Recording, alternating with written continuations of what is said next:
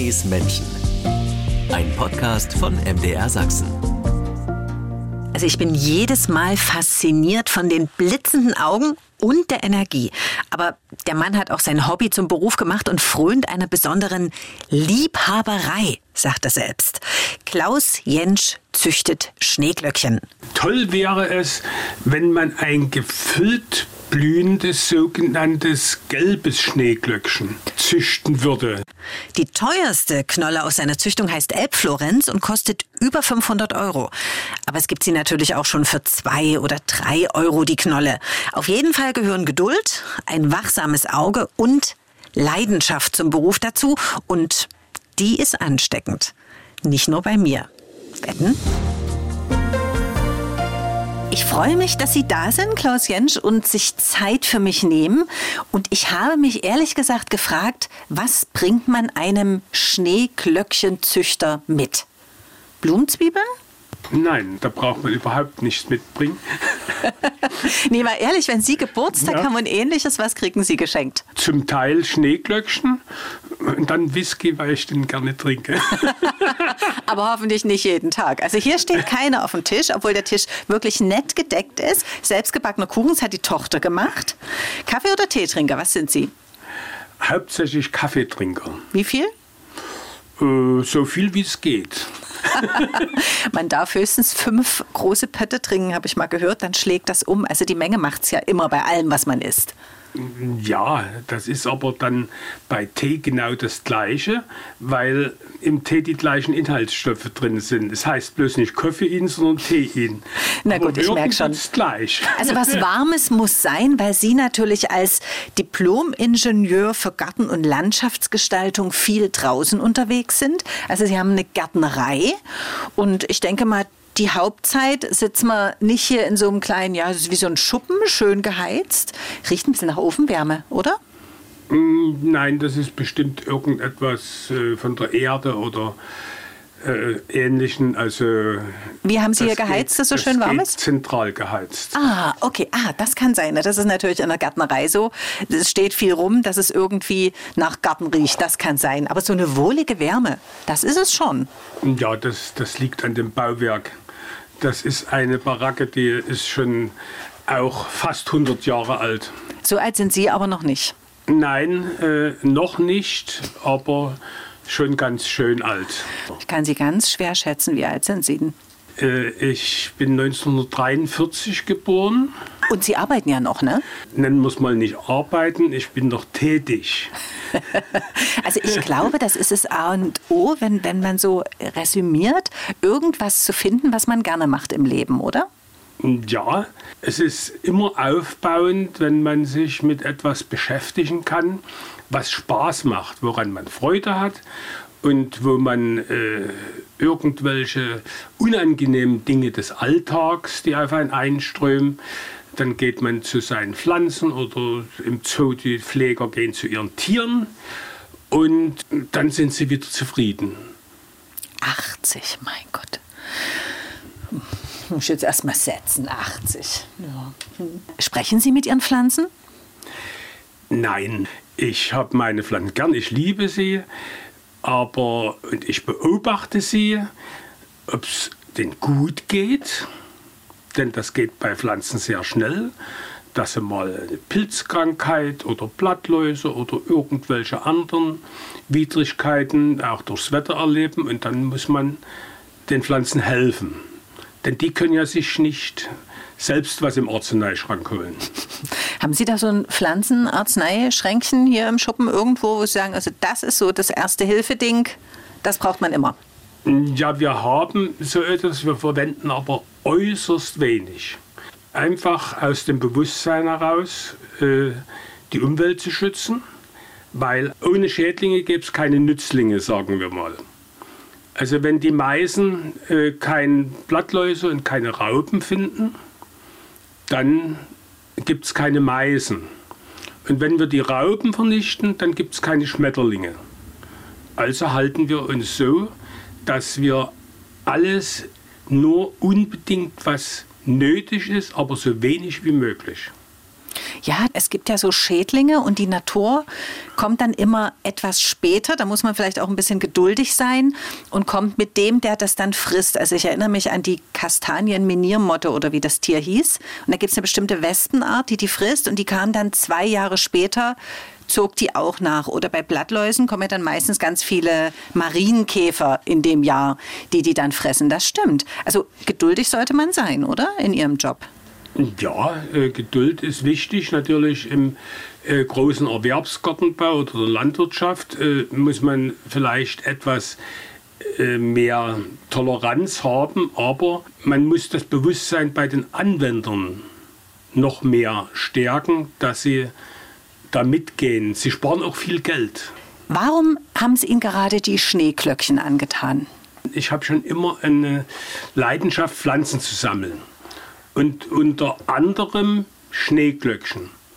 Und nun ist äh, dieser Trend gekommen, dass auf einmal die Schneeglöckchen, weil sie nun im Jahr mit das erste sind, was blüht, bei den Leuten sehr viele Liebhaber gefunden haben. Und wir hatten aber im Betrieb schon viele Arten und Sorten. Und daraus ist dann aufgrund dieser Tatsache noch mehr das Sammeln von Schneeglöckchen entstanden. Wenn ich eine neue Pflanze sehe, äh, dann ist das nicht bloß bei Schneeglöckchen so, sondern auch bei anderen Pflanzen. Das, äh, die muss man erst einmal haben kultivieren, geht sie zu kultivieren unter unseren Bedingungen? Ist sie winterhart? Ist also, sie attraktiv für den Kunden? Und so ist das entstanden. Also wie viel ist jetzt Labor, dass man Pflanzen zusammenbringt und wie viel ist jetzt Zufall und dann entdecken, ups, hier ist was Neues entstanden, was ganz wertvoll ist? Also man kann nicht gezielt wie bei Tomaten jetzt sagen, ich nehme jetzt diese Vater- und diese Mutterpflanze und daraus habe ich das Ergebnis, nehmen wir mal an, die Sorte Harzfeuer als F1. Oder bei Rosen, da guckt man auch nach dem Duft ja, und, wie, und wie resistent sind sie gegenüber Viehzeug, wie sehen die Blätter aus und sowas. So viele Varianten gibt es da bei, bei Schneeglöckchen nicht. Nein, und da ist das bei Schneeglöckchen sogenannte Auslesezüchtung. Also erstmal hat man in, im Beet oder wo man das macht, hat man jetzt äh, zehn Sorten stehen oder 20 Sorten. Und dort äh, machen dann die Insekten das den Samen, der entsteht, den erntet man und sät aus 1000 Sämlinge oder 5000 Sämlinge und die muss man dann kultivieren, pflegen und beobachten, bis sie blühen. Das dauert je nach Schneeglöckchenart dauert das drei bis sieben oder zehn Jahre, bis die das erste Mal blühen. Ach du Schreck. Also ja, doch und, Geduld, sage ich doch. Ja, und dann kann man sagen, hier ist was Neues. Also man hat nicht, wie vorhin erwähnt, bei der Tomate schon das Ergebnis nächstes Jahr, bei der nächsten Tomatenernte, sondern man muss Geduld haben und Durchstehvermögen, dass man das die ganze Zeit im Auge hat. So, jetzt gucken wir mal, oder? Sind doch schon welche da? Die ersten blühen schon. Na dann. Die ersten Schneeglöckchen blühen übrigens schon im August, Ende August. Was? Es gibt Herbst- und Winterblühende Schneeglöckchen, die in äh, Mittelmeerländern vorkommen und die aber auch bei uns winterhart sind. Haben Sie solche auch? Ja, die sind aber jetzt verblüht. Naja, ist klar. Und die müssen Sie ja auch irgendwie schützen. Da wird es ja im Winter nicht so kalt, oder? Ja, also wir äh, decken zum Teil zu, das können wir uns anschauen. Mit Luftpolsterfolie jetzt, wo der Frost kam, weil die dieses Jahr schon sehr weit aufgrund dieses Nicht-Winterwetters. Wir gehen mal, weil es scheint nämlich gerade ein bisschen die Sonne. Das nutzen wir gleich mal aus. Vor allem, das Schlimme ist ja, der Schnee, es schneit, dann gibt es ja so eine natürliche Decke, es ist sehr, sehr windig und dann ähm, schmilzt der Schnee aber wieder weg und dann sind ja die Pflanzen nackt, dann haben die ja keinen Schutz, ne? Naja, das ist das Gefährlichste für im Winter treibende Pflanzen oder auch für wintergrüne Gehölze, mhm. äh, dass meistens nach Schneefall starker Frost kommt ohne Schnee, mhm. sogenannter Barfrost, nachts sehr kalt. Und dann friert äh, der Boden bis in große Tiefe also innerhalb von zwei Tagen bis 60 Zentimeter tief und die Pflanzen können kein Wasser mehr aufnehmen und vertrocknen. Also der, die meisten sind das Trockenschäden. Wir brauchen uns bloß mal hier herumdrehen, dann sehen wir Ah, na eben. Sind nicht offen jetzt, sind geschlossen und Naja, bei, bei weiß. 8 bis 10 Grad plus, was ja jetzt kommen soll, dann sind die auch offen. Und was ist das jetzt für eine Sorte hier? Galanthus elvesi. Diese Art kommt äh, in der Türkei, Griechenland, äh, Rumänien vor und wächst dort in lockeren äh, Platanenwäldern. Kosten für so ein Schneeglöckchen? Das ist äh, sortenunterschiedlich. Wenn das äh, ganz normales ist, von 3 Euro nach oben, wenn man die englischen Preise sieht, bis 500 Euro kann das kosten, wenn das was ganz Neues ist. Eine Zwiebel. Eine Zwiebel. Was ist Ihr teuerstes Modell? Elbflorenz, äh, von uns eine Sorte, die ist dann auch in dem Preisbereich. Also, ja, kauft sich das echt jemand? Das kaufen sich Leute, wie sich auch Leute ein äh, Bugatti-Auto kaufen. Und Sie haben jetzt die Schneeglöckchen hier, das sieht man. Das ist, also Sie haben jetzt nicht die Nadeln, die ja von den Bäumen abgefallen sind, weggerecht. Also die liegen noch. Ist das wie so ein natürlicher Schutz? Prinzipiell ist, es, äh, ist das ein natürlicher Schutz auch. Außerdem ist, es, nat- ist das für das Bodenleben gut. Wenn wir jetzt den Spaten nehmen und graben hier, dann haben wir auf einen Spatenstich bis zu 20 Regenwürmer, die woanders auch selten geworden sind. Sind wir wieder beim Pflanzenschutz. Und das ist ja wieder die Nahrung für das Bodenleben. Also bleibt ein großer Teil liegen. Aber ähm, manche Gartenbesitzer finden das dann vielleicht etwas äh, nicht gepflegt. Also ich finde, es ist gepflegt, weil es ist klar eingeteilt. Ne? Also man kann überall hintergehen, es stecken überall Namensschilder. Aber was sie zum Beispiel auch nicht gemacht haben, es gibt so große Grasbüsche. Die sind nicht abgeschnitten, das haben sie stehen lassen. Ja, also bei den Gräsern ist es so, dass man die im Herbst äh, nur oben die Blüten abschneidet, damit sie sich nicht aussamen. Sonst hat man dann Sortenmischung.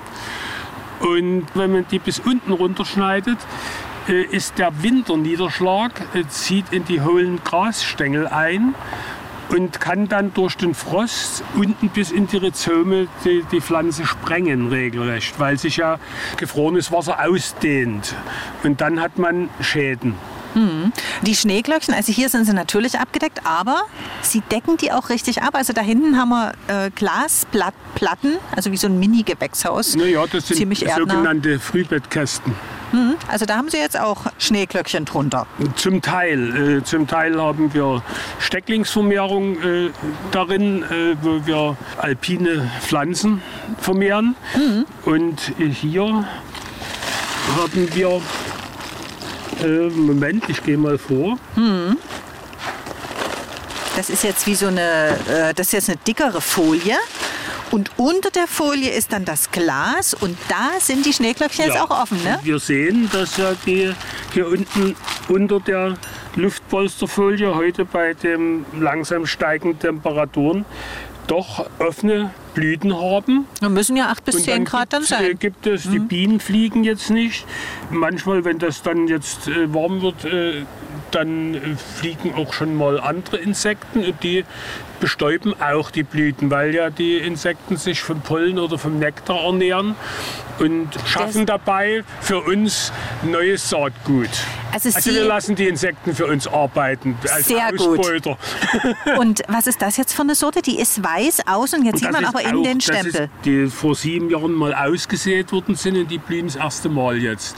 Und da schauen wir dann, äh, ob wir mal was Neues dabei haben. Wie Sie sehen, sind die fast alle gleich Aber sehr groß fällt mir sehr auf. groß. Schöne große Blüten. Ja, und dann gibt es welche, äh, äh, die äh, grüne, äh, zum Beispiel, wenn wir das hier sehen, da ist unten an den Außen äh, äh, Blütenblättern sind grüne Spitzchen drauf. Das ist dann schon etwas, was, was Neues werden könnte.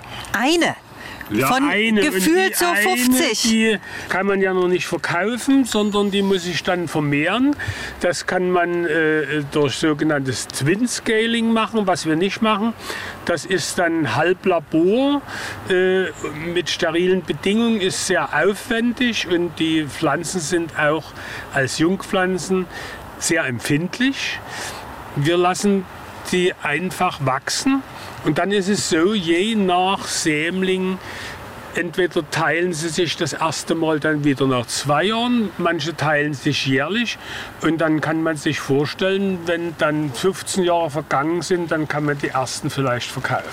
Ach Und Gott, das da wird muss man ja irgendwie im Preis äh, mit enthalten sein. Ja, oh, da wird man nie reich mit Schneeglöckchenzucht. Nein, das ist äh, eben doch ein Teil Liebhaberei. Das, äh, äh, ne, das ist fast so was wie Kunst. Wie viele haben Sie denn gezüchtet? oh. Wir gehen mal wieder rein. Wird nämlich Wie ganz schön kalt. hatten wir gezüchtet? Ungefähr, Pi mal Daumen. Ihre Kreation, die Elbflorenz eine auf jeden Fall. Und die Martina zählt, meine Tochter zählt gerade mal, Genau, die wuselt nämlich ja auch mit rum. weil die äh, da den Überblick hat. Also sie ist schon bei der zweiten Hand. Naja, Und die eine, die wir jetzt gesehen haben, die, das sieht wirklich außergewöhnlich aus. Ne? Sie haben ja normalerweise den Stempel, der ist grün-weiß, die waren außergewöhnlich groß. ja jetzt, jetzt haben wir es. Ja. Zwischen 8 und 10 oder 10 haben wir bis jetzt eigene Sorten. Hm. Und ansonsten haben wir eben Sorten von internationalen Züchtern, vor allen Dingen eben Engländer, die sind ja da sehr aktiv, Hm. schon immer gewesen. Und England ist ja schließlich das Gartenland. Naja, klar, die haben ihre gezirkelten Garten, Gärten und brauchen auch Schneeglöckchen, weil die als erstes kommen. Wir gehen jetzt trotzdem rein. Huh. Also, um die nochmal zu beschreiben, das eine Schneeglöckchen, was wir jetzt gesehen haben, die Blütenblätter waren bestimmt zweieinhalb Zentimeter lang, Ja, die ja. weißen. Und normalerweise sind die ja außen ganz weiß und die hatten eben in diesen Spitzen diese kleinen grünen Streifen. Das sieht ganz, ganz goldig aus. Stempel ähm, weiß-grün. Angenommen, das wird jetzt was. Das war ja eine einzige. Wie kommen Sie dann auf den Namen? Das dauert zum Teil bei Pflanzen äh, sehr lange. Man muss sich das überlegen. Es muss einprägsam sein. Es muss verständlich sein. Ja, wie ich vorhin schon erwähnt habe, Elbflorenz. Man kommt darauf, ja, das ist in Dresden gezüchtet. Das können Sie ja nicht alle Elflorenz äh, nennen. Und, und, und äh, ja, aber dann auch, weil wir an der Reiski-Straße wohnen, was ja ein Künstler war, der mit äh, Caspar David Friedrich befreundet war, haben wir äh, zwei Sorten benannt. Eine mit Reiski Double, also das heißt äh, eine gefüllt blühende, doppelte. Und äh, Ferdinand von Reiski heißen die Schneeglöckchen dann. Oder dann äh, bei anderen Pflanzen auch ein äh, Sämling von Aaronstab, was wir auch uns mit beschäftigen, eben Nostradamus zu nennen. Ahornstäbe sind Pflanzen, die im Auenwald wachsen. Bei uns diese Art und eigentlich grün blüht. Interessant ist, dass sie einen Fruchtstand bildet, der leuchtend rot ist. Und dann im Sommer sind die Blätter wieder weg, da ziehen die ein und gehört zu den Giftpflanzen, weil sie sehr stark Oxalsäure enthält. Die Blüte ist wie eine offene Tüte. Das kann über ein Jahr oder länger dauern. Auch bei Funkien, bei Hostas. Da haben wir viele Sämlinge dastehen, die wert sind, in den Handel gebracht zu werden. Aber die haben noch keinen Namen. Das sind diese Pflanzen mit den bunten Blättern, die im Schatten als Bodendecker wachsen. Die ja viele auch im Garten haben, ne? Ja. Auch mal grün mit weißem Rand Ja, zum und Beispiel, das- Stauden. Ja, genau. Ähm, Und das ist auch so ein, so ein Züchtungshobby. Also erstmal haben Sie studiert, Diplom-Ingenieur für Garten- und Landschaftsgestaltung in der DDR damals. Ja, in Erfurt. Jetzt äh, in Bildnitz zum Beispiel heißt die Fachrichtung Landschaftspflege. Ich hatte schon immer äh, das Bestreben, entweder was mit Pflanzen, Tieren oder mit Chemie zu machen. So. Und das passt ja alles. Ja, und also Naturwissenschaft. Und äh, äh, als ich jung war, da war das noch so, da war das Grundschule und mit acht Jahren war Schluss, da gab es noch keine Zehnjahrsschule. Äh, man hätte dann Oberschule machen können, hätte ich gekonnt, aber hatte keine Lust. Und da habe ich Staudengärtner gelernt und habe dann neben meiner Lehre im Abendstudium mit der Volkshochschule 10. Klasse nachgeholt. Und äh, ich war immer im Berufswettbewerb, wie man das nannte, war ich äh, recht gut. Und dann bin ich vom Lehrer, der hieß auch Jensch, wurde anders geschrieben, vorgeschlagen fürs Studium in Erfurt. Und da war ich mit 17,5 Jahren äh, Student in Erfurt geworden. Ich wurde sofort angenommen und mit 21 Jahren war ich Diplomingenieur. Das ist ein guter Schnitt. Ja. Wenn man sich überlegt, wie lange würde man heute da ungefähr studieren? Bis ja, wenn man ein paar Mal abbricht in Studienrichtung, da ist man mit 30 fertig. Und dann? Sind Sie angestellt worden? Oder? Ja, ich war in der Baumschule Tolkewitz, Volksbetrieb. Das ist ein Stadtteil von Dresden. Ja, in Garten- und Landschaftsgestaltung als äh, Bauleiter und Kalkulation und Bauüberwachung habe ich das ein paar Jahre gemacht und äh, da mein Lehrmeister keine Kinder hatte, äh, kam von ihm der Vorschlag, ob ich den Betrieb übernehme. Wie alt waren Sie da? Oh, 26, 27 sowas. Und da haben wir mit meiner, mit meiner Frau gemeinsam den Betrieb übernommen, käuflich. Und ich wollte gerade fragen. Sind wir selbstständig? Sie, ich wollte gerade fragen, für eine Familie haben Sie doch eigentlich gar keine Zeit gehabt. Jein. Jetzt, das ja, können Sie nicht wir sehen, aber. schon Zeit äh, für die Familie. Wir haben ja auch drei Kinder. Genau, das, das ist nämlich das. Ich habe ja gesagt, die Tochter wuselt hier auch mit rum und die hat gerade so eine Geste gemacht. Hallo und ich. und wenn Sie jetzt hier so zusammen sitzen und das sieht ja so aus, als hätten Sie auch eine Nachfolge für, diesen, für diese Staudengärtnerei, dann muss es ja auch irgendwie funktioniert haben. Da müssen Sie ja irgendwie was richtig gemacht haben. Ja, äh, es ist so, wir haben unseren Kindern äh, das eigentlich von vornherein offen gelassen, wie sie den Weg selber gehen. Und sie haben alle drei im Gartenbau eingeschlagen. Weil sie wahrscheinlich als haben Kinder. alle einen äh, höheren Schulabschluss. Weil die als Kinder wahrscheinlich immer wie nebenbei im Garten mit rumgewuselt sind, oder? In der Gärtnerei. Ja, sie konnten im Dreck spielen, würde man mal sagen. Regenwürmer suchen, da gibt es viele hier, haben Sie gesagt. Ja. ist das die Gärtnerei direkt, die Sie damals übernommen haben? Hier das jetzt? ist diese Gärtnerei, die wir übernommen haben und die besteht seit 1928 an diesem Standort und ist immer selbstständig gewesen, auch in der DDR. Das ist zu DDR-Zeiten schon was Besonderes gewesen, Selbstständigkeit. Ja, das war auch so besonders, dass wir Ausstellungen auf dem Futschikplatz, wo jetzt das VW-Werk steht, haben wir an Ausstellungen teilgenommen oder teilnehmen dürfen als einziger Privatbetrieb zwischen den ganzen Genossenschaften und volkseigenen Betrieben und haben auch immer Goldmedaillen bekommen und einmal sogar die große Goldmedaille. Für? Für die Gestaltung. Also wir haben mal auf dem Vorplatz dort äh, zum Beispiel einen großen Heidegarten gebaut und für den haben wir die große Goldmedaille bekommen. Aber es ist nicht geblieben, das war dann weg ja. oder gibt es noch was, was von Ihnen geblieben ist, was Sie mal gestaltet haben? Wir haben äh, zur DDR-Zeit sehr vielen Leuten Privatgärten mitgeholfen anzulegen.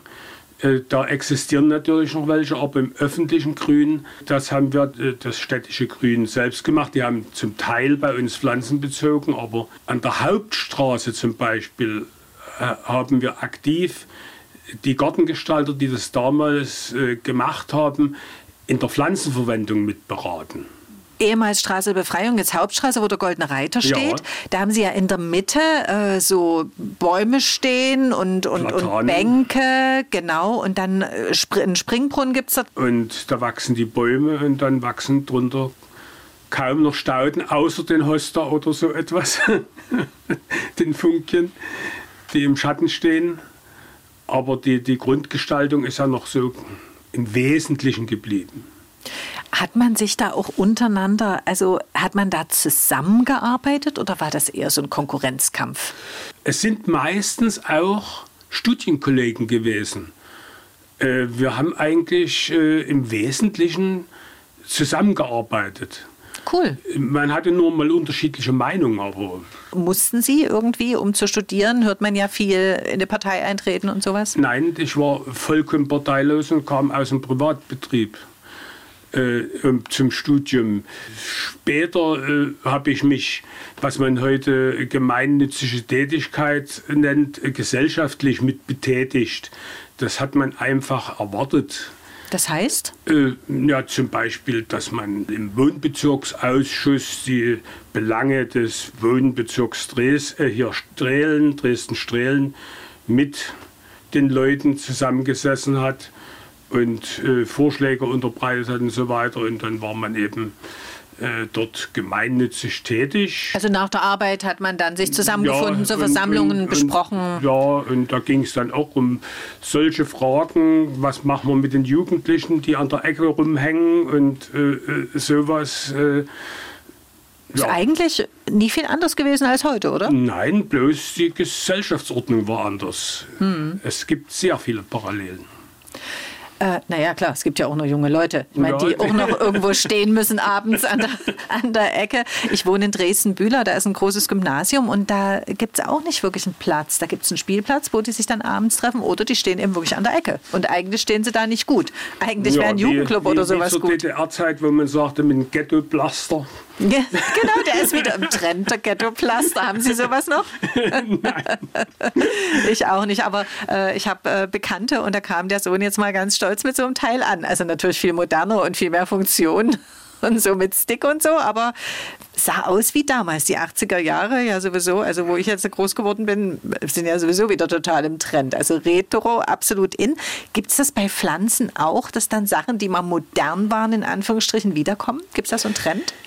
Äh, ja, es werden Trends entwickelt. Da gibt es direkt auch, äh, vor allen Dingen äh, machen das die Holländer. Die haben da direkt Büros, wo sie auch neue deutsche Namen für die Pflanzen erfinden, dass man das wieder neu in den Trend hineinbringt. Beispiel? Beispiel. Gab es mal eine Pflanze, die weg war und die dann wieder irgendwie. Also Schneeglöckchen sind wahrscheinlich ein Dauerrenner, oder? Die sind Schneeglöckchen sind, weil sie ja äh, im Prinzip Außenseiter sind, äh, sind das natürlich ein Dauerbrenner. Mhm. Aber Trend ist zum Beispiel unsere winterharten Stauden als Großstauden in großen Töpfen anzuziehen und in Baumärkten als na, im Prinzip Wegwerfware zu ziehen, weil die kulturmäßig äh, so konzipiert sind, dass sie meistens unsere Winter nicht überstehen. Außer man muss sie reinstellen, dann geht's. Ja, oder zudecken. Aber ist jetzt nicht der Trend eher wieder weg von dieser Wegwerfgesellschaft? Das ist schon richtig. Und also ich sage immer, wo Winter hat, dran steht, muss Winterhart drin sein. Das heißt, bis zu wie viel Minusgrad müssen die das? Äh, das ja, das ist äh, so. Äh, die Wissenschaft hat jetzt erfunden Winterhärtezonen, zeigt an, in welchem Klimabereich die Pflanzen wachsen, was allerdings nicht den Witterungsverlauf berücksichtigt. Also eine Pflanze aus den Rocky Mountains, wo sie im Winter drei bis sechs Meter Schnee haben. Die ist in Rocky Mountains winterhart. Die kann bei uns bei Keimschnee, bei Barfrost, wie wir vorhin gesagt haben, kann die erfrieren. Ja klar, weil sie nicht geschützt ist vom Schnee. Ja. Und das ist, das ist der, der Unterschied zwischen der Frage Winterhärtezone und wie ist der Witterungsverlauf im Jahr. Mhm. Ne? Oder Sie müssen dann natürlich abdecken. Wissen Sie, was ich gemein finde? Ihre Tochter hat einen Kuchen gebacken. Und der Duft steigt in meine Nase. Um Gottes Willen, da kommt der Hunger. Na, Hunger nicht, aber der Appetit. Und es ist auch noch einer, so ein Rührkuchen mit Schokoladenstückchen drin. Naja, da muss man zugreifen. Na, da muss man den erstmal anschneiden. Das kann ich ja als Gast nicht machen. Ich kann ja nur, wie das so meine Da, Art da, da ist, beauftragen wir mal meine Tochter. plautsmäßig darauf hinweisen, dass es schön wäre. Und außerdem, Sie haben ja am Anfang gesagt, Sie sind ein Kaffeetrinker. Wahrscheinlich lächzt es Ihnen auch schon, oder? Ja, Oder wie viel haben Sie heute schon getrunken? zwei Kaffee habe ich heute getrunken. Na, dann dürfen Sie noch eine und, und dritte. das, äh, meine Tochter und ich, wir halten das so, wir trinken früh meistens jeder nur zwei Kaffee und das erste essen wir dann erst Mittag oder Nachmittag. Ah, hat das was mit äh, Intervallfasten zu tun? Äh, das, wir, wir haben das Intervallfasten fast erfunden. Wir haben das schon gemacht, äh, als noch nicht davon geredet wurde.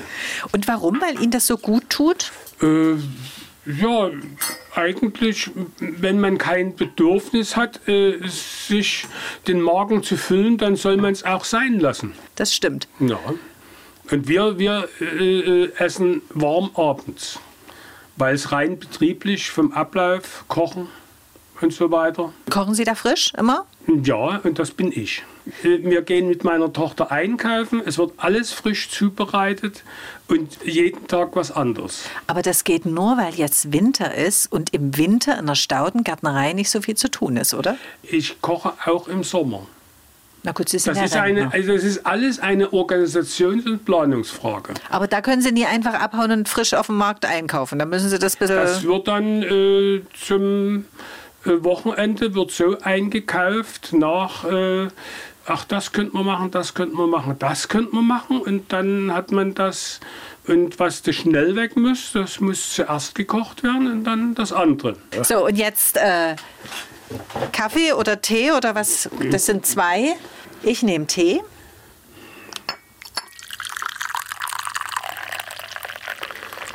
Herrlich. Schwarzer Tee? Schwarzer Tee. Und dann haben wir so eine Thermoskanne. Da sind bestimmt anderthalb, zwei Liter drin. Jetzt ist gerade der Hut runtergefallen. Hut. Um Gottes Willen. Ihr Markenzeichen. so Mein, ein bisschen. Marken, mein Markenzeichen, der Hut. Früher Mütze, jetzt ist es Hut. Naja. Einer muss ja den Hut aufhaben. Und wenn man draußen unterwegs ist, darf man auch nicht unterschätzen Sonnenschutz, auch im Frühling Ja, und so. Ne? äh, die, die Hautärztin hat zu mir gesagt, dass sie immer mit Hut gehen, auch im Sommer mit Strohhut. Das ist sehr diszipliniert. Ja, Sie haben auch eine gute Haut. Also Ihnen sieht man auch Ihr Alter irgendwie nie an. Bei Wind und Wetter draußen, das ist schon ein bisschen unglaublich. Falten haben Sie auch nie, nur ein paar Lachfalten. Das finde ich ganz schön frech, ehrlich. Also, also ja, wieso ähm, Männer haben Männer so eine glatte Haut? Man, man kann eben sehen, die Lachfalten des Lebens ist trotzdem noch zum Lachen. Wir nehmen jetzt erstmal einen Schluck hier. Vielen Dank. Bitte sehr. Ich muss noch etwas Milch reintun. Oh ja, ich mag auch Milch in den schwarzen Tee. Ich da auch ein bisschen Milch rein. Also, ich hatte ja schon am Anfang gesagt, das ist wie so ein Schuppen, in dem wir sitzen, mit einer Menge technischem Gerät. Das sieht so aus, als würden Sie viel selber machen für Ihre Gärtnerei. Ja, also Bohren, Schweißen, Schrauben. Wir hatten Bauwesen in Erfurt beim Studium. Da äh, haben wir eben auch Straßenbau, also Hochtiefbau, äh, Hochbau in kleinem Maße. Also wie Landschaftsarchitekten jetzt. Wie, wie Landschaftsarchitekt, das ist praktisch Landschaftsarchitekt Fachhochschule. Ne? Vermessungswesen, so alles. jetzt, ähm, Landvermessung haben wir alles äh, im Studium gehabt. jetzt haben wir ja schon gesagt, diese Schneeglöckchenzucht, das ist eigentlich eher eine Liebhaberei. Ansonsten ist ja körperliche Arbeit, Handarbeit, selbst und ständig arbeiten, alles mit den Händen machen, hat man immer ordentlich zu tun. Und trotzdem haben Sie Schneeglöckchen gesammelt, auch schon zu DDR-Zeiten? Natürlich nicht so intensiv. Man hat es einfach gesammelt, weil, ach, die Pflanze habe ich noch nicht. Ach, die möchtest du auch haben. Und da ist man auf die Leute zugegangen, hat sich vorgestellt und hat gesagt, hier, können wir nicht mal oder können wir tauschen? Also zu DDR-Zeiten im Nachbargarten Ja, beispielsweise. im Nachbargarten oder auch bei Kollegen. Ach, das ist aber eine interessante Sache. Und kann man mal einen Steckling bekommen oder kann man eine Zwiebel bekommen oder so in der Form mit Höflichkeit und Aber Ja. dann wurde es ja interessant nach der Wende, weil wir haben ja schon gesagt, England ist eigentlich das Mutterland der Schneeglöckchen. Äh, an solche Sachen sind Sie ja zu DDR-Zeiten gar nicht rangekommen. Ja, es gab natürlich auch Leute, die äh, Beziehungen in verschiedene Länder hatten und äh, äh, zum Beispiel in Tschechien war die Gesetzeslage ein bisschen anders als in der DDR, weil wir ja zwei Deutschland waren. Also es gab Tschechen, die konnten auch ins Ausland fahren. Da haben wir auch Freunde gehabt. Die waren in der halben Welt in der sozialistischen Tschechischen Republik. Ach, und die haben dann Schneeglöckchen Und die haben mitgebracht? auch solche Sachen mitgebracht oder die Bergsteiger, die irgendwie im Kaukasus waren, vom Bergsteiger, vom sächsischen Ste- Bergsteigerverband, die haben mal eine Handvoll Samen von irgendwas mitgebracht. Da hatten wir zum Beispiel einen Bergsteiger, der war auch in Mexiko auf dem Cotopaxi und hat von dort alpine Pflanzen mitgebracht. Aber die sind bei uns nach drei Jahren alle eingegangen, weil eben das Klima zwar auf dem Cotopaxi rau ist, aber nicht das Klima wie in Dresden-Sachsen. Und weil hier kein Schnee lag wahrscheinlich. Genau. Und auf dem Cotopaxi, nahe des Äquators, da liegt Schnee. Da waren Sie ganz traurig. Da hatten Sie Schneeglöckchen, die stehen da unter Naturschutz, die oder? Schneeglöckchen stehen unter Naturschutz. Also man dürfte die jetzt nicht einfach irgendwo mehr ausbuddeln. Also Nein, das geht nicht. darf man auch hier nicht. Es gibt ja hier im Dresdner Raum in den kleinen Tälchen äh, gibt es ja auch Schneeglöckchen. Unser einheimisches Galantus nivalis heißt das. Also Nivalis Schnee. Ist das äh, selten geworden? Ja, es ist durch die Bewirtschaftung selten geworden. Ich weil frage weil, mich, weil äh, diese Pflanzen ja in einem natürlichen Umfeld stehen, wo zum Beispiel keine übermäßige Stickstoffdüngung ist. Und wenn der Bauer für seine Kuh viel Gras haben will, dann muss er natürlich auch düngen. ich frage mich, wie Sie sich die ganzen botanischen Namen merken. Also wenn wir über eine Pflanze reden, dann kommen Sie auch sofort immer mit einem langen, schwierigen botanischen Namen um die Ecke. Naja, das ist Übung und wir haben ja über 3000 Arten und Sorten im eigenen Bestand. Äh, da muss man schon wissen äh, von der Pflanze den äh, wissenschaftlichen Namen, also sagen wir botanischen Namen. Ähm, lateinischen Namen ist nicht ganz richtig, weil viele Namen äh, lateinisiert sind. Das ist zwar vom Lateinischen abgeleitet, aber es kommen auch viele Namen aus dem Griechischen oder woanders her, die dann eben, ja, und das ist eben dann der botanische Name. Was ist denn der schwierigste, der Ihnen einfällt? Äh, für die Leute äh, ist äh, zum Beispiel sowas wie vom Urwald Mammutbaum. Äh, ist das ein schwieriger Name. Da kann man äh, dann Leute, na kannst du das. Das, das ist, der Name heißt Metasequoia clyptostropioides. Das ist der botanische Name des Urwaldmammutbaums, der erst nach 1950 in China in einem Tal entdeckt worden ist. Aus dem Urwaldmammutbaum besteht ein großer Teil unserer Braunkohle. Dann muss man noch möglichst wissen, welche Pflanzenfamilie das ist. Und dann äh, möglichst noch die Heimat und äh, den Standort, weil sich da wiederum für die Kultur äh, die Kulturbedingungen ableiten lassen. Das ist ein bisschen wie Gehirnjogging, oder? Also Sie müssen kein Sudoku machen und sowas. Sie lernen botanische Namen. Ja, und wenn man, man vergisst auch mal was, äh, man weiß aber dann, wo es steht. Man muss sich zu helfen wissen. Na, Das ist ja überall so. Nach der Wende, als Sie dann reisen durften, waren Sie damals zu so einer, gibt es ja so Schneeglöckchenbörsen oder Pflanzenbörsen? Ja, äh, vor allen Dingen äh, nach der Wende bin ich viele Mal in England gewesen. Mit eigenem Auto, dort auch selbst gefahren, schön links, wie es gehört. Schwieriger war dann in Europa wieder rechts zu fahren, hatte ich den Eindruck. Und äh, da haben, haben wir äh, Gärtnereien besucht. Da gibt es den englischen Plant Finder, also einen Pflanzenfinder, und da sind die ganzen Gärtnereien drin und was die Gärtnereien anbieten. Und dann hat man gesagt, das interessiert mich, das. Und dann hat man die Route festgelegt. Und dann sind wir entweder mit dem Auto bis nach Rotterdam mit der Fähre rüber oder dann, wo der Tunnel da war, durch einen Tunnel. Mit, mit Tauschpflanzen im Gepäck oder hat das dann nicht mehr funktioniert? Äh, das war noch. Es war ja Europäische Union und da konnte man äh, Pflanzen austauschen. Jetzt, wo England nicht mehr zur Union gehört, braucht man einen Pflanzenpass. Also ich kann auch damit leben, dass andere das haben und ich mir das dort angucken kann. Ich muss nie, das nicht alles äh, gab, selbst haben. Gab es nie eins, wo Sie gesagt haben, das möchte ich in meiner Sammlung haben?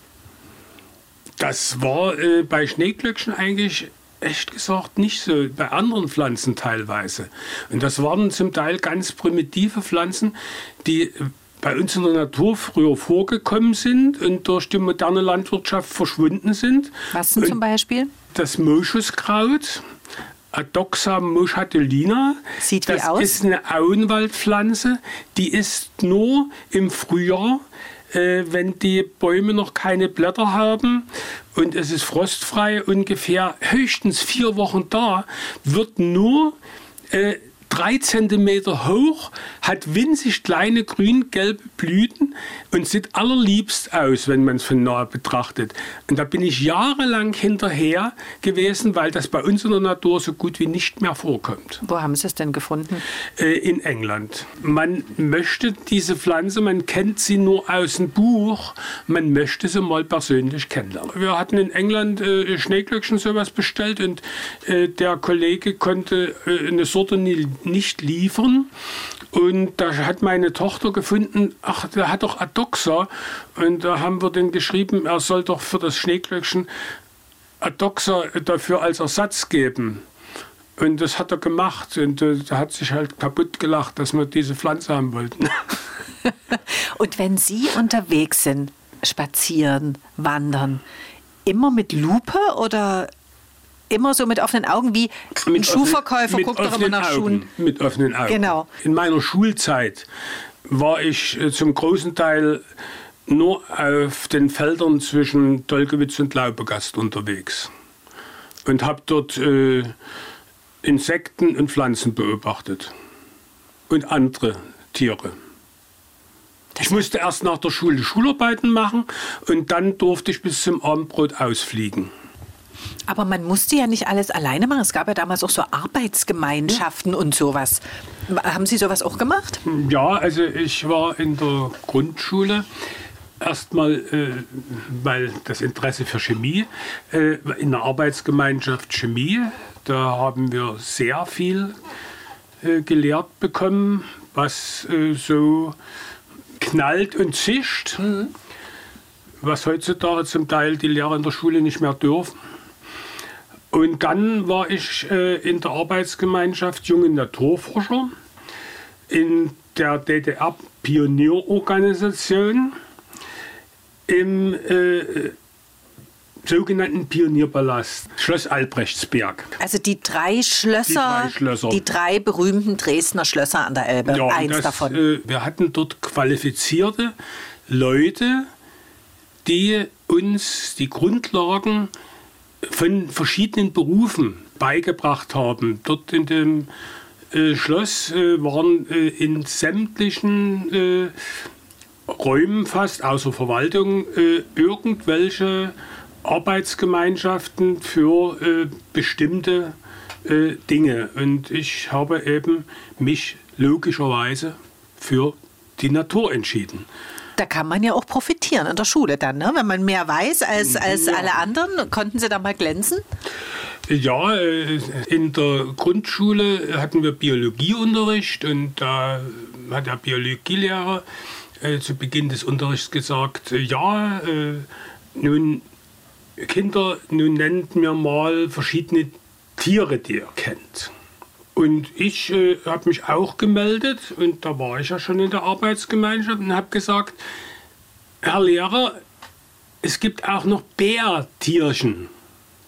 Habe ich noch nie gehört. Habe ich noch nie gehört und das gibt's nicht, hat er zu mir gesagt. Das ist nicht gut. Da sollte man sich, glaube ich, erstmal kundig machen, oder? Was ist denn ein Bärtierchen? Ich habe es auch noch nie gehört. Ein, ein, ein Bärtierchen ist äh, eigentlich, gehört zu den Mikroorganismen und kommt in der Natur in äh, äh, sumpfigen Gelände vor. Und das äh, Tolle an dem Bärtierchen ist, dass es äh, zum Beispiel in der Tundra, in der Arktis einfrieren kann, über Jahre eingefroren äh, überdauern kann und wenn es dort wieder mal auftaut, dann fängt das wieder an zu krabbeln. Aber nun fahren Sie nicht in die Tundra und suchen das Bärtierchen, dann müssen Sie ein Mikroskop mit mindestens 400-facher Vergrößerung mitnehmen. Aber ich weil das so sagen, klein ist. In der Tundra ist ja jetzt wirklich so, dass viel auftaut und dass da auch Sachen zum Vorschein kommen, die wir nicht haben wollen, also so Krankheiten und sowas. Gefährlich ist das Bärtierchen aber hoffentlich Nee, nicht. Gefährlich ist das Bärtierchen nicht. Es sieht aus wie ein kleiner Bär. Teddybär ein bisschen. Grizzly oder Braunbär.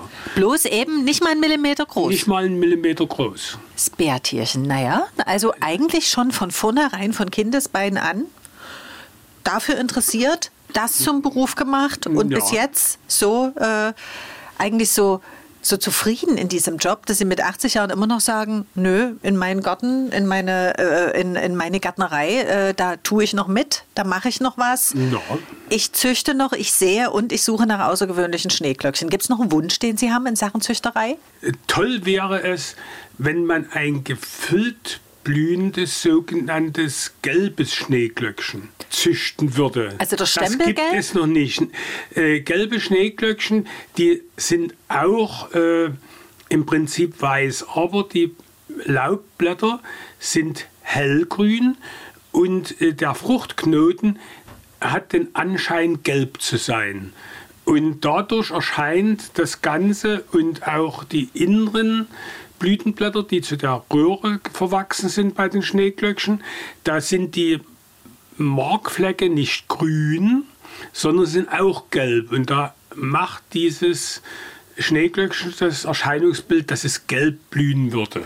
Ah, Da müssten Sie ja schon erstmal Schneeglöckchen haben, die zumindest schon so in die Richtung gehen. Naja, gelbblühende, äh, das gibt es und das haben wir. Aber es gibt noch kein gefüllt blühendes Gelbes. Also müssen Sie sehen, dass Sie gefüllte, neben gelb blühende Ja, Pflanzen. und dann muss man, wie ich schon äh, in den vorigen Aussagen gesagt habe, lange Geduld haben. Also jetzt bin ich 80, äh, ja, muss ich mindestens 95 werden, um die blühen zu sehen. Oder Ihre Tochter führt es dann weiter. Ja, ist ja seit 2006 die äh, Geschäftsführerin. Ich wünsche Ihnen, dass Sie noch erleben, ein gelb blühendes, gefülltes Schneeglöckchen. Wie würde das heißen? Oh, das, das ist eine Frage, die, die man nicht beantworten kann. Vielleicht ergibt es dann die Situation. Wir können ja mal weiter träumen. Sie können ja schon mal ein bisschen überlegen. Ja, Vielleicht wird es ja noch. Vielen, vielen Dank für den interessanten Podcast. Diplom-Ingenieur. Jetzt können wir es ja noch mal richtig Ja. schön ausweiten. Ne? Für Garten- und Landschaftsgestaltung Klaus Jentsch. Herzlichen Dank. Ich danke auch. Und nicht vergessen, Anregungen oder Tipps gerne via E-Mail an monismenschen.mdr.de. Wäre cool, wenn Sie mir schreiben wollen. Und bis demnächst, gerne auch Montagvormittags beim Sachsenradio. Da schaue ich immer hinter die Kulissen. Monis Menschen.